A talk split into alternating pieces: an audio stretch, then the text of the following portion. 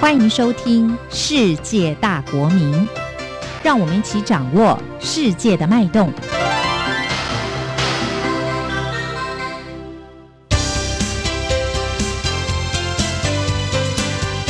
公民新世界。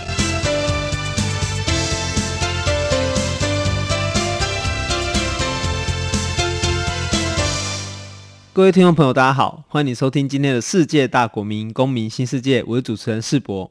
从臣民、国民到公民，公民新世界，希望透过对话讨论，我们带入新世代与新世纪的视野。好，今天的题目其实很贴近时事，就是我们希望跟大家来谈谈二零二零的总统大选。事实上，台湾从一九九六年开始施行总统的普选以来，哦，几乎可以说，我们四年每四年就是一场台湾整个社会的民主盛会。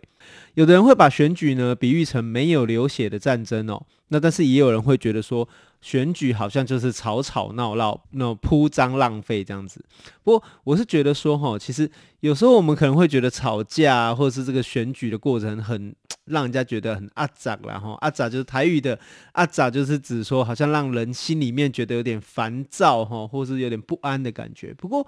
吵架总是比打架好啦，哈，那打架也是比打仗好哈。我一直一直觉得说，有时候我们也许可以用这个角度来思考民主政治之于我们的关系。好，所以今天这个节目我们蛮特别邀请了两位其实非常年轻世代的来宾哦，他们跟他们的团体啊，这个团体叫做台湾青年民主协会。好，很有意思是他们在这一年来哦，其实针对我们的总统大选。举办了很多活动，我相信他们主要的目标其实是希望能够鼓励我们青年世代呢，可以一起来关心公共事务，而且最重要的是，他们希望用行动来展现我们青年世代的想法。好，首先我们欢迎的是台湾青年民主协会的秘书长玉萌，大家好，我是玉萌。好，以及我们台湾青年民主协会的理事易柔，大家好，我是易柔。我们今天邀请你们两位来哦，第一个最重要的是说。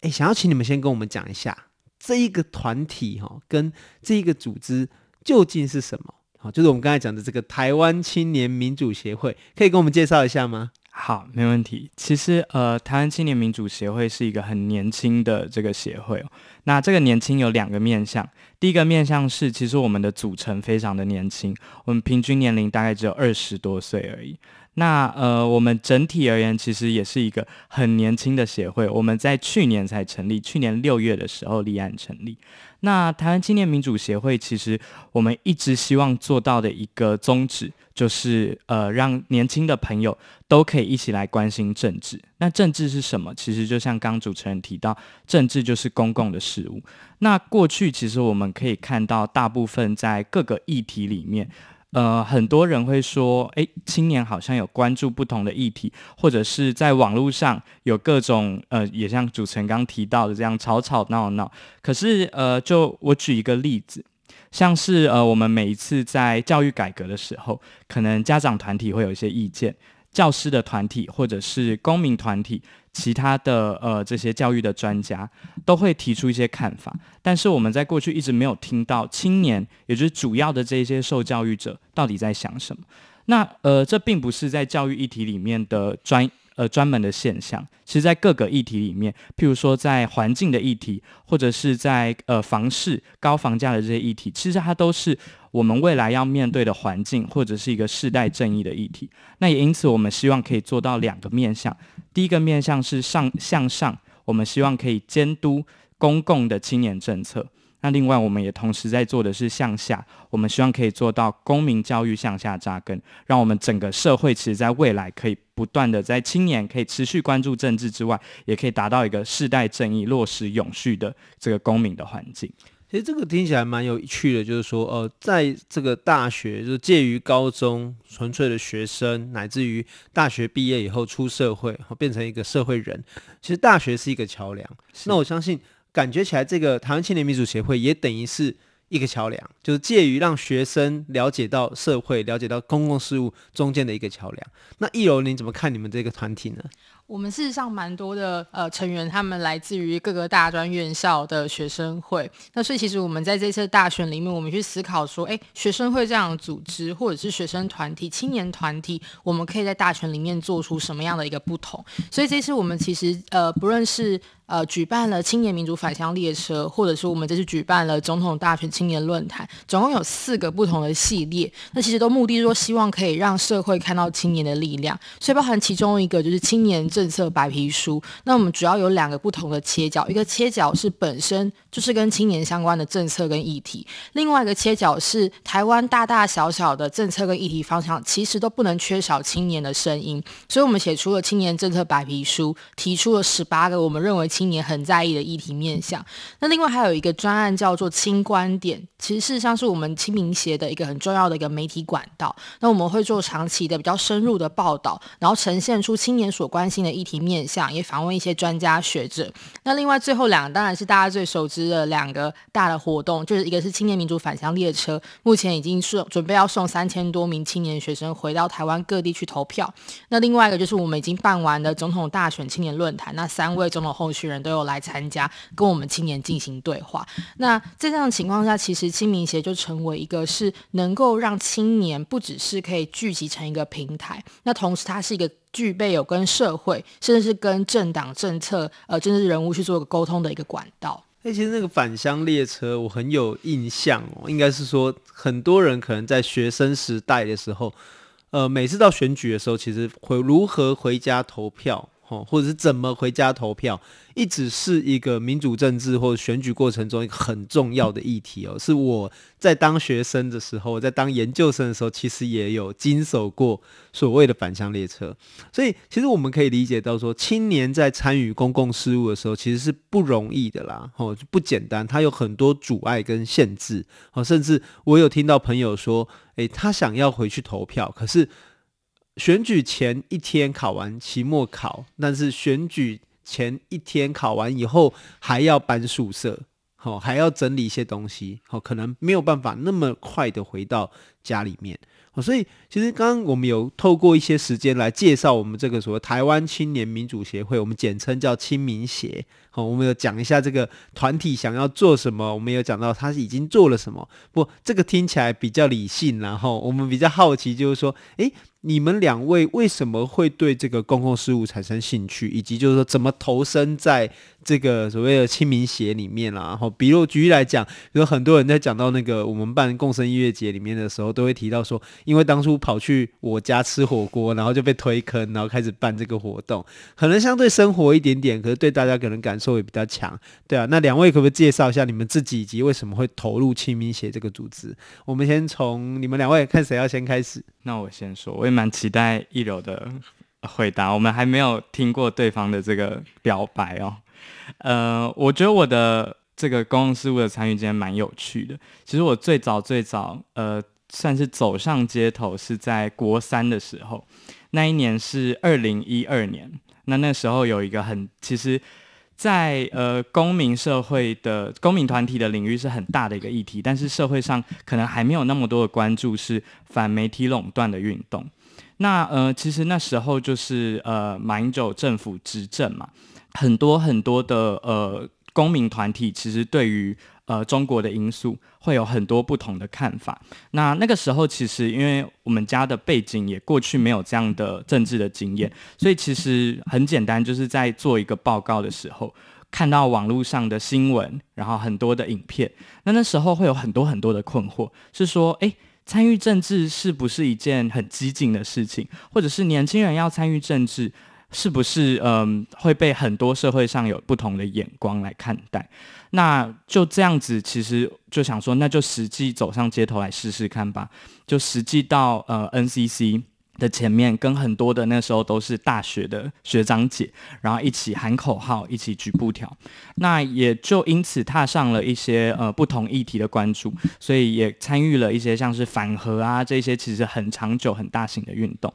那直到大学。呃，因此就立志想要读了社会系，想要弄懂到底社会上为什么会有这么多的不正义或者是权力的不平等。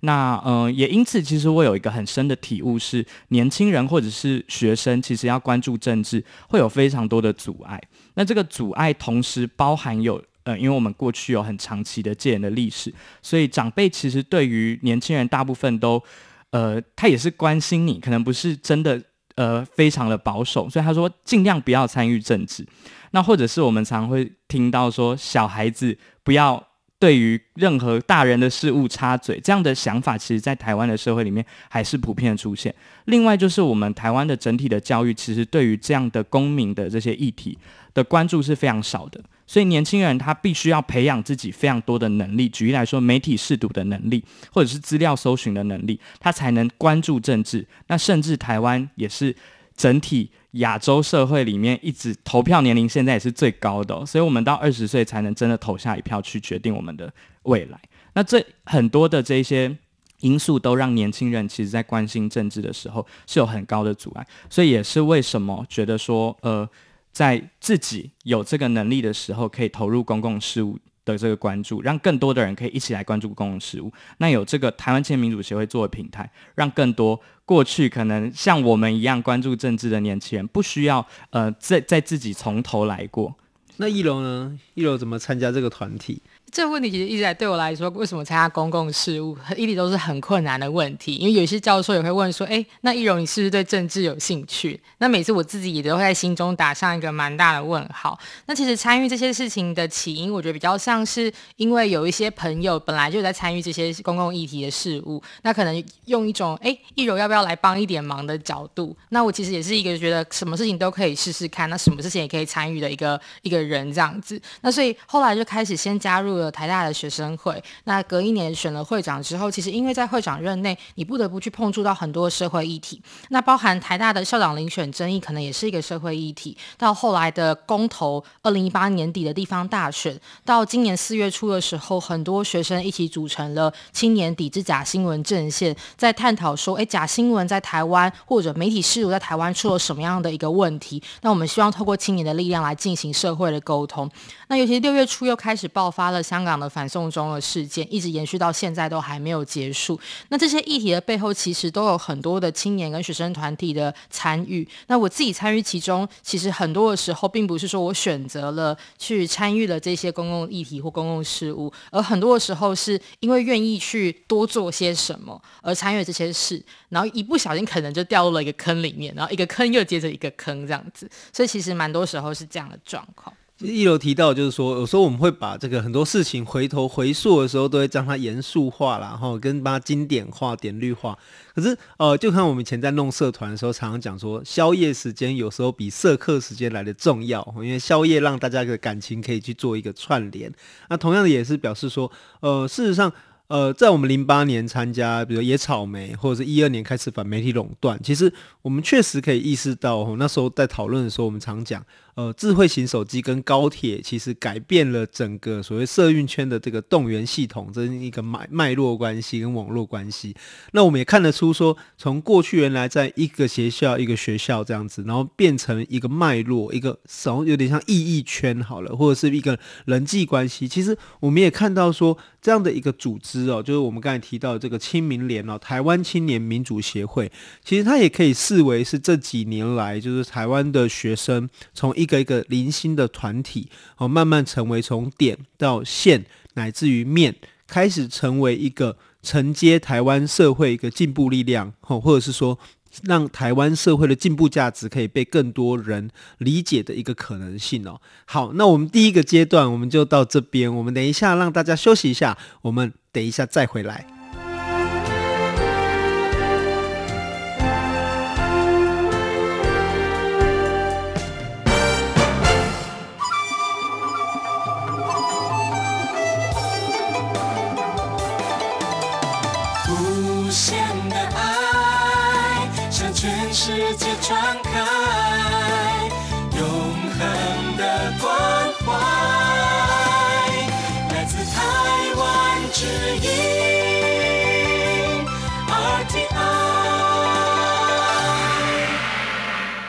各位听众，大家好，欢迎你收听《世界大国民公民新世界》，我是主持人世博。这一集我们邀请到的是青民联，我们邀请台湾青年民主协会的秘书长张玉萌，以及我们的理事吴奕柔两位年轻的伙伴来跟大家聊一聊。刚刚我们提到了这一个团体，哈，这一个团体组织怎么形成的。下一个部分，我们想要跟大家聊聊的是说，你看，大家常常跟我们说。不要参与政治，年轻人不要碰政治。但是政治到底是什么？其实这个是我们大家需要回头想的问题。在开始之前，我想要问你们两位哦，就是说今年有一个很夯的词汇叫做“芒果干”。好，那其实也就是所谓亡国感的昵称啦。吼，那亡国感当然跟台湾就是社会对于就是国家的前途未来和以及台湾的民主发展、民主自由的担忧有关系。那你们两个的团体跟组织跟这个东西有没有关联？你们有吃芒果干吗？呃，我认为啊，其实去年的地方选举结束还有公投，确实就是。呃，让年轻人开始产生一些芒果干嘛。那芒果干当然是从年轻人开始感受到的，不是从很多长辈的族群。那呃，我觉得它很大的一个重点，其实就是呃，年轻人在去年的地方大选结束，还有公投结束之后，今年又刚好碰上反送中的这一波非常长期的抗争的运动。年轻人其实对抗的不是说，呃，我们在台湾的统独的议题，他其实对抗的很明确的一个目标就是中国。那呃，中国作为一个在我们旁边的一个巨大的邻居，其实我们从小都会不由得从教育里面，或者是各个媒体的面向，当然会接触到呃这个国家的资讯，或者是各种不同的呃其他的内教育里面的内容。那呃，其实我们最担心的当然是在台湾这样我们现在的自由民主的生活方式，会因为这样的一个对我们呃抱有敌意的政权。受到侵犯。所以我觉得呃，在这一次的大选，对于年轻人来说很重要的一点就是，到底谁可以保护我们现在自由民主的生活方式？那自由民主的生活方式一定要透过我们保护我们的国家的主权才能做到。那所以我觉得对年轻人来说，呃。是非常严格的检视所有人的证件的，所以呃，我们当然也在乎在台湾的经济、文化，或者是所有的弱势族群的保护等等的议题。但这这些议题如果没有主权，或者是我们现在民主的这个投票等等的制度，公民可以一起来参与政治的制度，其他都不用谈。所以我觉得，对于台湾青年民主协会来说，在这一次的大选里面，也是发起了这样的不同的议题，要让。这个芒果干不只是年轻人在弥漫着，也要让候选人实际来面对这个年轻人的芒果干。也因此，我们发起像刚呃奕柔提到的这个总统大选的青年论坛，让三位候选人直接接受年轻人芒果干的这个对话哦。那另外就是年轻人如果真的有芒果干，一定要在我们过去这民主开放这二十年来，其实台湾的民主是非常脆弱的。一定要在投票的当天回家投下一票，不论你有没有搭上台湾青年民主协会举办的这个返乡列车，都应该要回到自己的家乡投票，才是保护我们生活方式的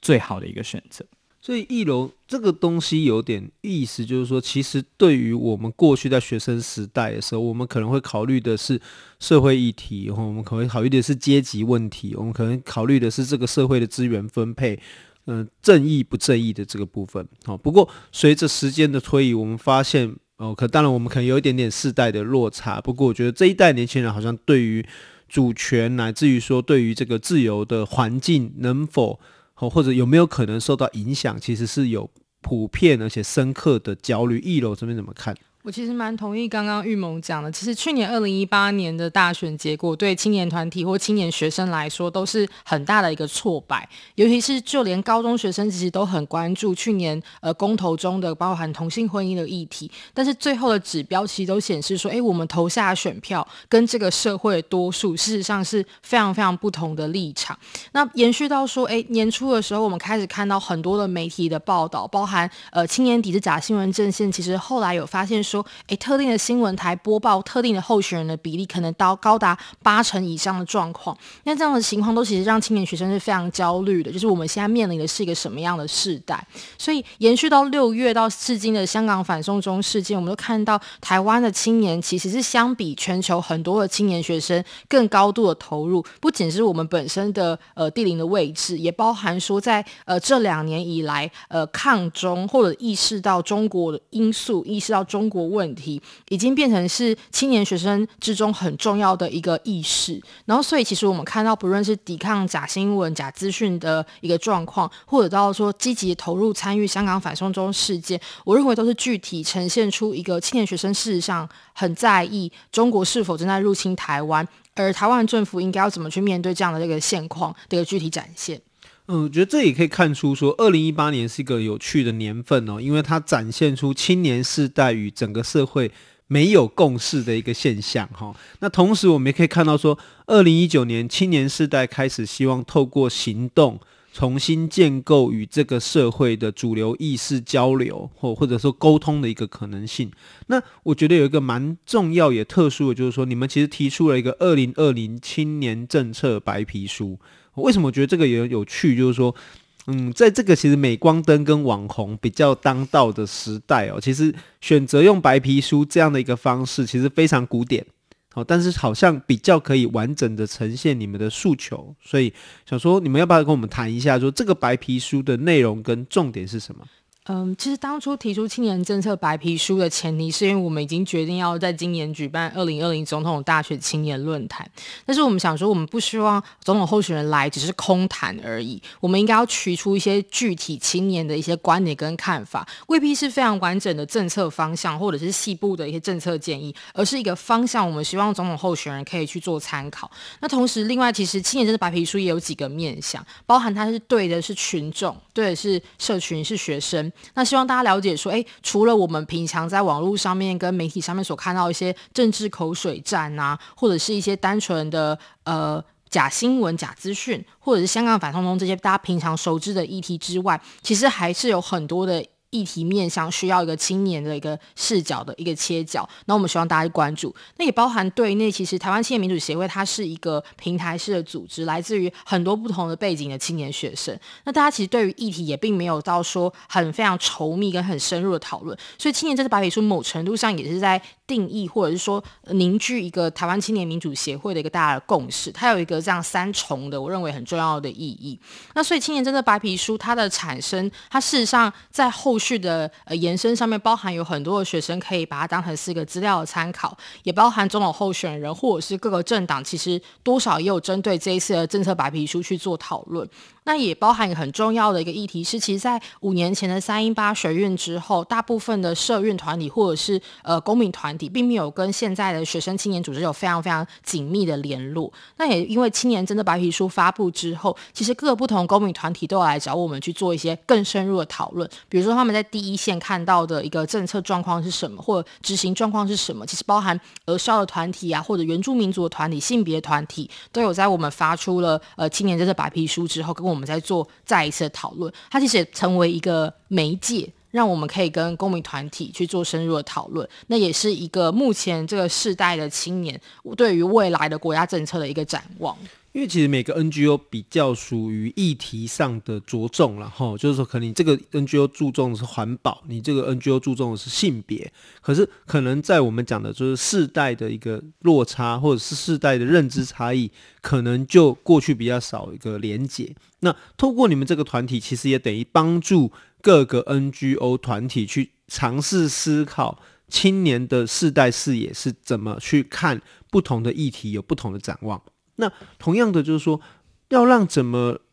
这个政治人物，也就是所谓的候选人，意识到你们的议题或你们的关注焦点，你们办了好几场的这个青年论坛。哦，那内容我们下一集再来谈。不过我比较好奇的是说，可不可以跟我们分享一下，你们是用什么方法邀请到三位总统候选人来参加你们的活动？其实邀请的过程其实并不是大家所想象的，说我们在十一月初办了一场记者会之后，所有总统候选人在一个礼拜内都答应，相信并没有这么的简单。那青年团体其实运用各种我们可能认识的学长姐的各种管道，然后我们其实在九月就开始进行联络。那这两三个月的联络之中，也包含去磋商着，哎，总统候选人要一起合办论坛，还是分办分开举办？那也包含就整个流流程、整个时间，所以事实上是来来回回在三方呃多次的一个磋商跟讨论。那最后是三场是分开举办，但是流程全部都一样。那我认为这最后的结果也是非常好的，因为每一天晚上所有青年学生都有两个小时可以跟总统候选人进行对话，也包含透过线上直播的方式，让这个效益又更大的去传播出去。那所以其实反而每一个候选人他有两个小时完整的去做个政策的陈述，同时他也不要 呃也必须要去做一个完整的提问的回复。那其实呃经过这两到三个月的这个询问，这样结果算是我们也算是满意的。那当然其实还是有很多的政策，我们也认为说总统候选人在呃选举结果公布之后，或者是这个过程之中，也应该要再做更多的讨论，这样。那有一个问题哦，想要问一下玉萌，就是说很多人都在看这样的活动，都会有一个这个指控啊，或说法，就是总是会觉得说，哎，你们是不是比较偏心呐？或者你们是不是对特定候选人比较好？就是怎么来看？我觉得年轻人参与政治就遇到两个情况，一个是不容易，第二就是很容易被指涉为不公平啊。你们有特定的色彩或特定的方向。你怎么来看？就是说，你们办的这三场活动，应该也算是创举，然后很少有年轻团体、青年团体可以办这三场这样子的政治总统候选人整集的一个论坛。那你怎么来看这个过程，以及就是说，这样对你们认为说，诶，你们到底有没有在偷偷帮谁？这样的指控你怎么看？我觉得这分两个层次来谈。第一个是说，呃，过去年，呃，其实社会对于年轻人参与政治本来就有一定的这个指控啊，就是说，哎，你可能是某个政党的侧翼，或者是，哎，你关注政治一定是有特殊的目的，你是不是要出来参选，或你背后是不是其实是某个特定的力量、神秘力量在操作？那，呃，其实好像社会很难接受说，年轻人真的就是自动自发，然后为了。呃，社会的公益来关注政治。那嗯、当然，其实我觉得这个指控可能也因为台湾过去有一定的呃选举的可能特殊的文化，所以这样的指控可能也并不是来自于恶意。我只是要说的是，其实年轻人在关注这些政治的时候，他要克服是很巨大的压力。那更不用说跟总统实际的这个面对面，或者是任何一个。呃，其实台湾不只有台湾青年民主协会，有非常多的学生会，或者是有呃地方的学生会的串联。但这样的小型的在在地的这些组织，过去几乎是不大可能跟总统，不用说总统，可能连县市首长都很难听到这样的声音。可是这样的声音是很真实的。那为什么会这样呢？那就是我要谈的第二个面向，其实就是因为过去年轻人不投票，那年轻人不投票就导致了对。不论你是要选总统或者是选立委，就是没有票。那没有票的这个声音，对于总统或各个政党的候选人来说，他都不需要提出任何的政策来去满足这样的选民的需求。所以我觉得这就造成一个恶性循环。年轻人普遍又更认为说，诶，我投票也不会有影响。所以这一次的，我觉得呃，邀请三党的候选人都一起来谈青年的政策，跟青年面对面，这就是一个。跨时代的说，总统候选人要实际面对年轻人，让年轻人有动力去投票。因为你针对各现在出来的这个三个候选人，其实都是三大党的候选人。其实对于年轻人的投票率，并不是说，诶，年轻人不关注政治。其实对于提升年轻人投票率，他们三位都是责无旁贷。所以其实不应该只办三场了哈。其实我相信这一个目标应该说未来可以办三场、三十场，应该让。更多的年轻人在台湾的各个地方都有机会跟这个不同的政治人物，哦，甚至总统、行政院长等等，哦，所有想要参与公职选举的人，其实都应该直接的透过不同的方式，可能是广播，或者是网络，或者是甚至面对面的方式，让选民能够看见、听见他们的想法。很高兴我们今天能够邀请到奕柔以及玉盟哦，我们相信民主政治的经验哦。需要实验与体现，它也需要时间，需要练习，需要继续向下扎根。这一集我们邀请到两位年轻朋友，在大选之前来谈年轻人怎么看政治。我们下一集在大选之后，我们可能要来谈谈台湾的民主要怎么继续向下扎根。感谢您的收听，我是主持人世博，我们下周再见。